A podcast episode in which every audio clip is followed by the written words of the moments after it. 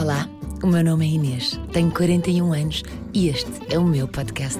Um podcast de histórias impossíveis, coincidências, mistérios, episódios e reviravoltas inesperadas. Este é um podcast com relatos que superam a imaginação. Bem-vindos ao Inacreditável. Já ouviram a expressão Ah, é muito cómico porque não aconteceu contigo? Ou Sim, agora também me estou a rir, mas na altura foi horrível. São histórias engraçadas, acontecimentos que deixam alguém aflito ou atrapalhado, angustiado, desesperado, sem chão e a meter os pés pelas mãos. O episódio de hoje é dedicado a uma boa gargalhada. Destas histórias, se calhar já ouviu alguma, como a do Francisco, que ele preferia não ter vivido. Ou será que começou uma nova vida? É tão insólita que depressa se espalhou pela internet. Mas já lá vamos. Olá, eu sou a Diana e estou no podcast Inacreditável. Agora começamos com a Diana, uma rapariga energética e prestável que faz tudo o que pode para ajudar. Um dia percebeu que algo de estranho aconteceu no ginásio onde trabalhava quando estudava na universidade. A confusão teve início num facto comum.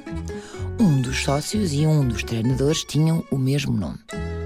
E acabou num cemitério com uma frase histórica que rematou em grande a gafe da Diana. Um dia o sócio morreu no ginásio com um ataque cardíaco e eu, como estou sempre a leste, achei que era o PT. Mas afinal esse estava de férias, enfim.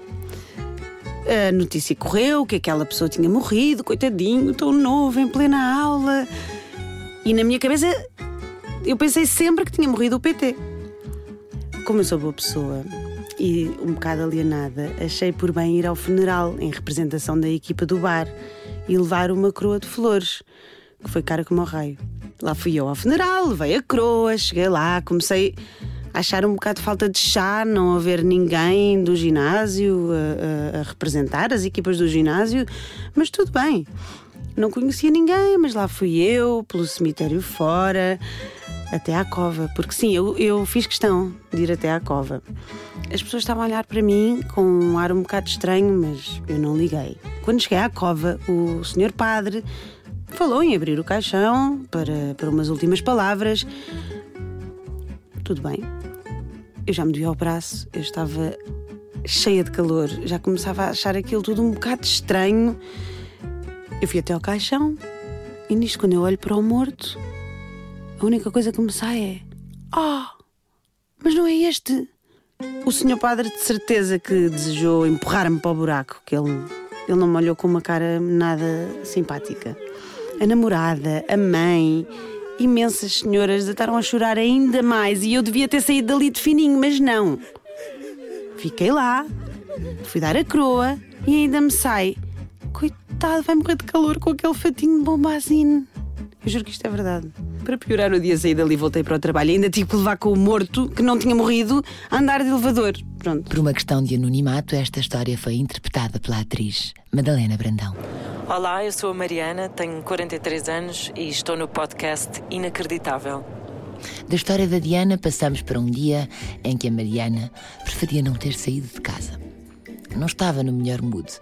Só que era impossível faltar àquele evento onde se juntavam amigos e colegas num momento de convívio muito importante para a sua profissão de atriz.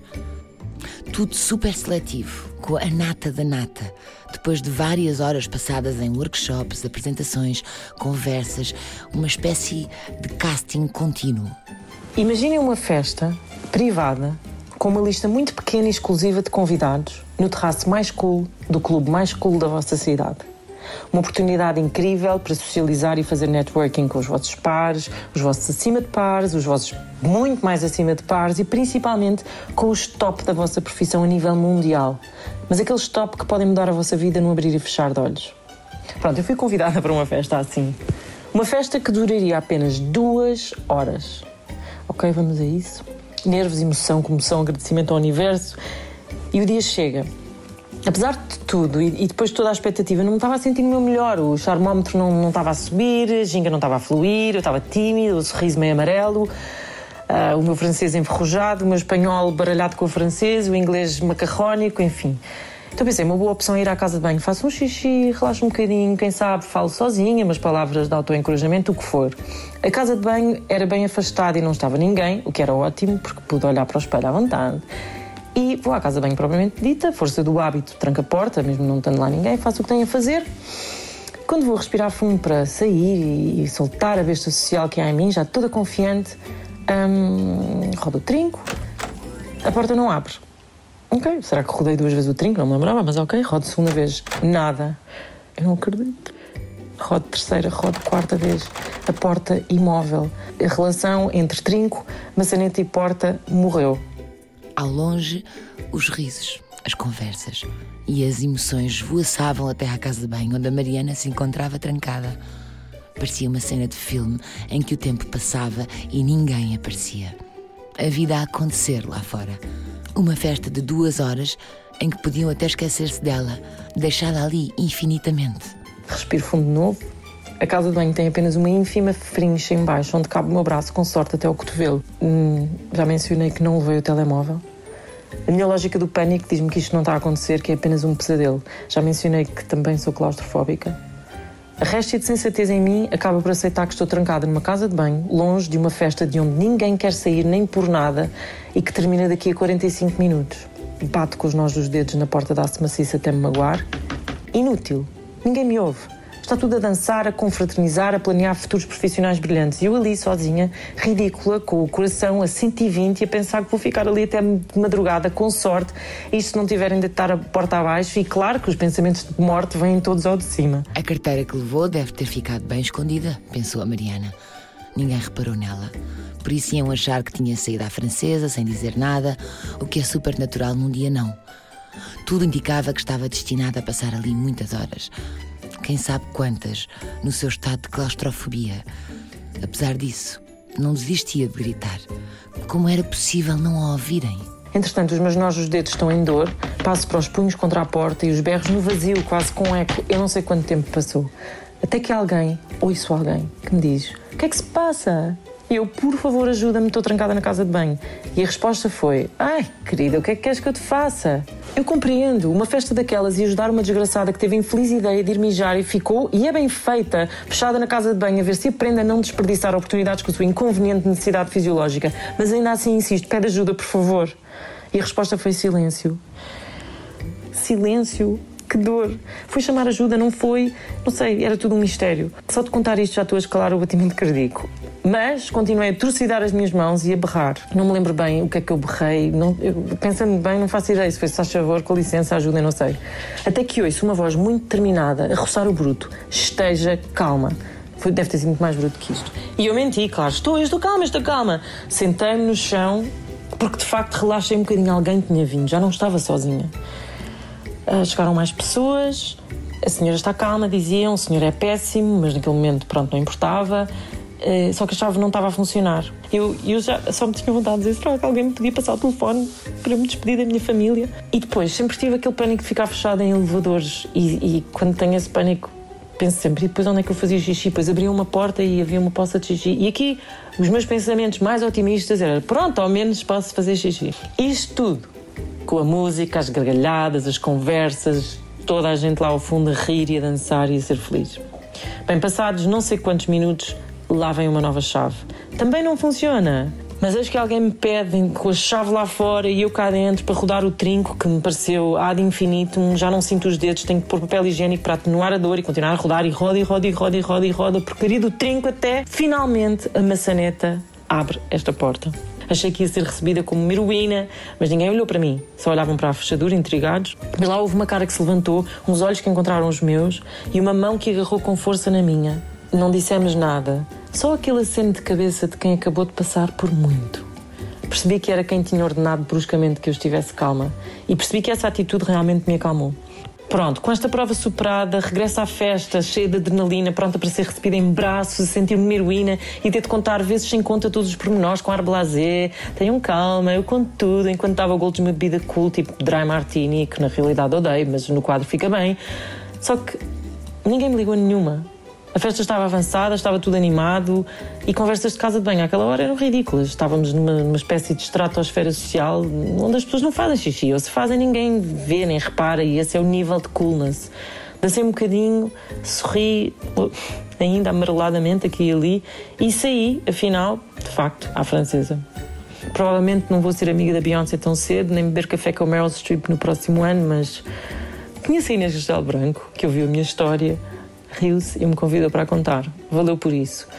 Quanto a casas de banho, duas semanas depois consegui ficar fechada noutra. Mas aí ri-me, sentei-me e esperei. Hoje em dia ainda tenho os nós dos dedos inutilizados, mas sei que vou ter de recuperar porque, infelizmente ou felizmente, ainda terei de bater a muitas portas nesta vida. Ficar fechada é que espero que não. Muito querida Mariana. E agora voltamos ao Covid, só por uns momentos. Vamos recordar os cenários dantescos dos hospitais. Os sintomas que variavam de pessoa para pessoa, o inesperado e o medo. Acima de tudo, vamos recordar o buraco negro de uma doença ainda desconhecida que percorria o mundo. Olá, eu sou o Francisco, tenho 26 anos e estou no podcast Inacreditável. No caso do Francisco, um rapaz jovem, cheio de força e saúde, não havia nada de preocupante em estar doente. Mas de repente algo fez mudar de ideias e procurar ajuda médica. Foi em julho de 2021. Ele tinha 24 anos. Dia 19 recebi o resultado uh, do PCR, que testei positivo ao Covid, e dia 20, no dia a seguir, acordei de manhã, às 7, 8 da manhã, com, com febre, normal, de sintoma do Covid, mas com umas manchas na pele uh, estranhíssimas, eram vermelhas e tinha também borbulhas nas mãos e nos braços. Não era algo totalmente estranho para Francisco, dado a alergias de pele, mas naquele caso tudo parecia exagerado. Nunca tinha visto. Podia ser do Covid. Liguei para o, SNS, uh, passou de 24, uh, que me disseram para ir uh, a um hospital com atendimento de Covid. Uh, nisto, saio de casa com o carro, uh, e fui para, fui para o hospital público em Lisboa, que tinha atendimento permanente de, de Covid, uh, onde deixei o, o, carro num parque ali ao pé, a pensar que ia só levar um bocadinho de cortisona e ir embora. Nisto chego à ala covidária do hospital, em que puseram cortisona e como estava com a oxigenação um bocadinho baixa, tiraram-me sangue para fazer umas análises. Isto eram por volta das 11 da manhã. Uh, passado duas horas, uh, veio uma equipa médica uh, ter comigo, preocupados com, com os resultados na, na, na mão, né, nas folhas, a dizer: Francisco, não temos boas notícias eh, você está com falência renal e falência hepática.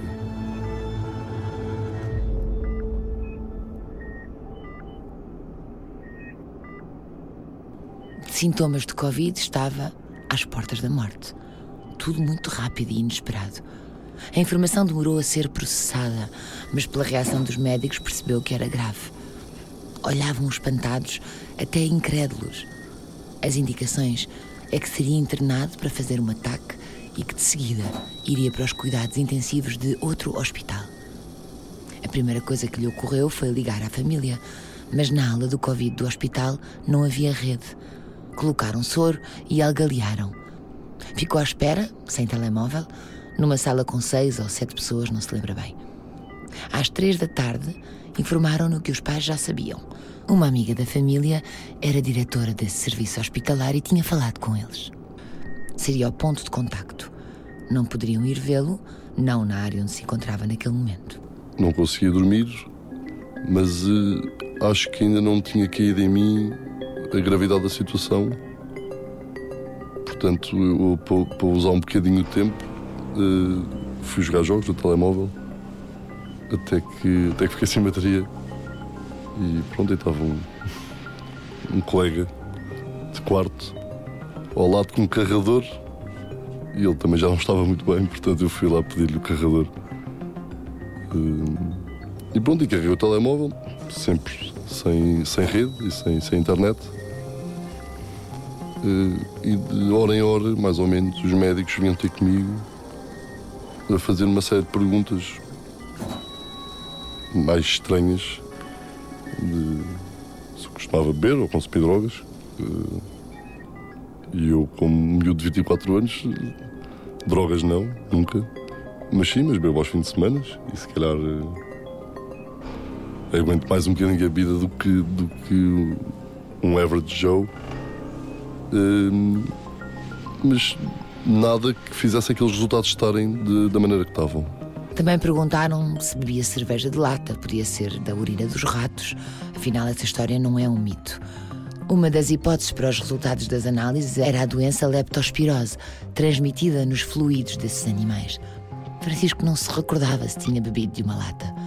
Tudo lhe parecia cada vez mais estranho. Fizeram-me um, um raio-x aos pulmões, uh, em que não me disseram esse resultado. Uh, horas mais tarde, uh, eu só fiz ataque por volta das duas da manhã, porque, como era um estava no hospital público, não é? estava com Covid e só havia uma sala disponível, portanto foi adiante, foi adiante. Hum, portanto, às duas, uh, os enfermeiros foram buscar para ir para, para a sala de, de, ataque, em que eu levei o telemóvel. E o, telemóvel para, ver se encontrava rede nesse, nesse percurso para a sala de ataque. E realmente eh, cheguei ali a meio do caminho. Se o enfermeiro pode parar, se o que é que se passa, Francisco? Só para apanhar a rede, desculpe lá. Só... Não sei se apanhei a rede, consegui aceder ao Wi-Fi, entrei na sala de ataque e o técnico, pronto, Francisco, já, já sei que. Pá, olha, lamento muito. Eu olha, não estava, não estava a conseguir perceber. Porque lá está, ainda não tinha caído a ficha, não tinha percebido a gravidade da situação, mas realmente os médicos e os enfermeiros que passavam por lá estavam todos muito preocupados, até com uma troca de turnos de enfermeiros. Hum, uma enfermeira estava a percorrer estes, estes doentes que estavam lá na, na aula. Dona Zulmira tem isto, não sei o quê. O Francisco, ai, o Francisco. E eu, oh, senhora enfermeira, já estou mal o suficiente, não preciso que, que me ponha pior. Francisco, desculpe, mas a, a sério, um rapaz tão novo. E eu, pronto, uh, ok. Ainda sem me cair a ficha. Foi quando uh, voltei de ataque, já com Wi-Fi, e começo a receber as notificações do dia todo. Portanto, uh, dos grupos do WhatsApp e mensagens pessoais, que eram aí 40, uh, a despedir-se de mim. E eu começo a ler as mensagens começo a ler um, num grupo de amigos que eu tenho no WhatsApp gravações de voz da minha irmã, porque os meus amigos sabiam que eu tinha ido ao hospital, não dizia nada. A minha irmã estava com os meus pais, uh, portanto, a minha irmã fazia a ligação com, com este meu grupo de amigos do que é que estava a passar.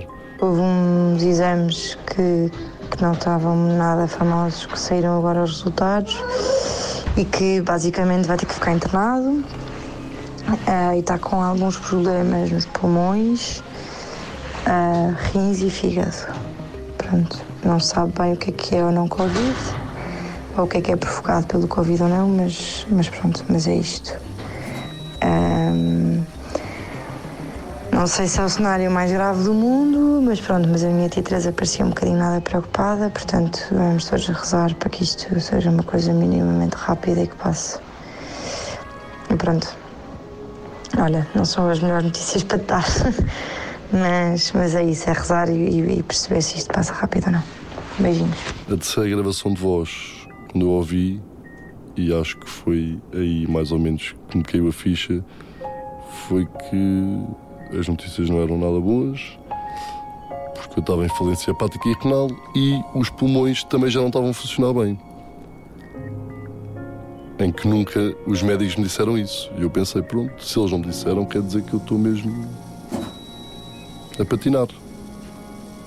Portanto, eles já nem me queriam dizer isso. Hum, e quando começo a ler as mensagens de despedida, eu entro em, em modo Daniel Oliveira para mim mesmo. O que é que os meus olhos dizem? A quem é que eu devo um pedido de desculpas? Ou quem é que me deve a mim um pedido de desculpas? E, e realmente e, e pensei muito nisso, e, foi aí que, quando me caiu a ficha quando comecei a pensar na vida, nos, nos 24 anos que eu tinha vivido, em que vivi feliz, obviamente, achei sempre que havia mais pedidos de desculpa a fazer-me a mim do que eu aos outros. Mas comecei a pensar na vida de uma maneira que nunca tinha pensado, não é? Porque já se falava em uma, duas semanas de vida que eu tinha. E, e eu, pronto, eu estou ali duas horas e meia a responder às mensagens todas. Uh, olhem, rezem por mim, só favor. Uh, também gostei muito. Depois havia mensagens e mensagens. Havia mensagens, quase uma despedida oficial, do género: gostei muito de estar contigo estes anos todos. E eu respondi, eu também. Agora, independentemente do que vai acontecer, pá, estamos sempre aqui no coração e tal. E, e pronto, eu aí estava num, num, estado de choque em que eu não sabia mesmo o que é que havia de, fazer, porque eu pensei muito e pensei realmente na, na, em coisas parvas que fiz e coisas menos parvas. E, e os médicos cada vez a perceber menos porque eu realmente eu só estava com Covid e não tinha outros sintomas. Apesar de, e aqui entra um bocadinho o psicológico, de eu não tinha sintomas, mas quando me caiu a ficha comecei com sintomas que não existiam. Cada minuto era um dia para mim. Uh, aquilo não passava, aquilo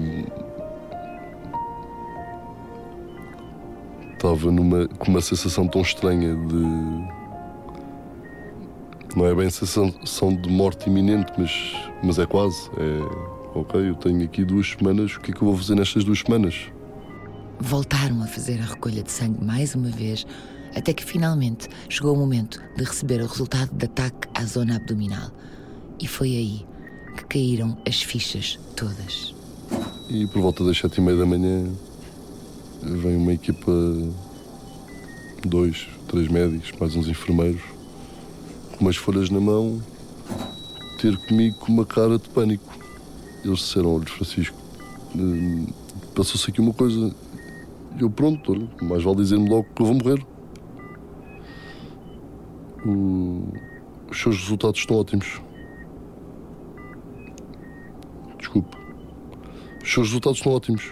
Uh é um bocadinho complicado dizer isto, mas houve realmente uma troca de exames. Fiquei paralisado. 5 segundos. Mas acho que a minha preocupação logo, aliás, foi logo a minha primeira pergunta, é trocar um de exames com quem? Que é o pobre coitado ou a pobre coitada que levou uns exames com duas semanas de vida. Disseram-me com um senhor, com um senhor já de idade, em que Realmente ele foi com os seus exames, portanto, ele foi mandado para casa logo ao meio-dia. E eu, mas o que é que vai acontecer agora ao senhor? Não se preocupe, já está uma ambulância aí buscá-lo eh, e que vai diretamente para os cuidados intensivos do outro hospital, que era suposto eu ter ido. Era uma altura que os laboratórios estavam. As pessoas não dormiam, de, testes e exames e testes e Covid. Uh, portanto, sim, houve realmente esta troca na ficha de, de, de paciente meu com, com o senhor. E pronto, quando tiraram a algália, quando, quando tiraram o soro, houve ali uma pequena festa quando eu saí da aula dos Covid. Estava assim um corredorzinho dos enfermeiros e dos técnicos e dos médicos a bater palmas e não sabia bem como é que havia de reagir, porque eu, meia hora atrás, pensava que tinha duas semanas de vida. Então eu estava assim, meio envergonhado, meio, meio sem saber o que fazer, o que pensar, o que é que eu ia fazer nesse dia, apesar de estar com Covid, apetecia-me fazer tudo. No fundo, aproveitar a vida que eu afinal tinha. Pronto, e chega à recepção Uh, senhora a rir-se, pronto, é? esta história já o hospital inteiro sabia. Uh, e eu disse: Bom dia, uh, pronto, posso sair. E ela meio, meio envergonhada a dizer Francisco, sim, não sei como é que é dizer isto, mas tenho que pagar uma taxa moderadora de 3,37€. e eu minha senhora, desculpe, eu não vou pagar isso. Uh, ela disse ao Francisco, claro, eu percebo. Estou só a fazer o meu trabalho, eu percebo perfeitamente. Mas realmente não paguei, né? nem me cobraram. Acho que a parte mais chata disto foi quando eu cheguei ao carro, que se não se lembram, eu tinha deixado no parque. E a seguir esta história toda, paguei a quantia de 47 euros de parque. E, e pronto, e, fui para casa e ninguém quis acreditar nesta história. Mas isto chegou ao ponto de, passado meses, estar em sítios e esta história. Aliás, já, já ouvi esta história na rádio duas vezes. Dizer, ah, um amigo de um amigo, que por acaso era. Depois, obviamente, há muitas versões, eh, mas esta é a versão oficial e verdadeira contada na primeira pessoa no podcast Inacreditável. Já sabe, se conhecer alguma história, escreva para inacreditável.radiocomercial.pt. A ideia e concepção é de Inês Castelo Branco. Edição e conteúdos Inês Castelo Branco e Isabel Lindim. Produção Joana Batista. Pós-produção áudio Paulo Castanheiro. Imagem Pedro Gonçalves. Este é um podcast da Rádio Comercial.